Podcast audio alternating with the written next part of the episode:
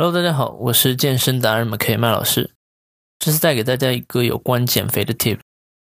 就是不要再每天盯着体重秤了。想要减肥的你，更应该关注的是你的体脂，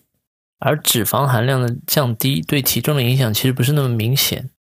很多时候，大家体重的这个变化、体重的浮动，只是说你每天不同时间段内可能体内水分含量的波动造成的影响而已，并不一定是你真的减了多少脂肪。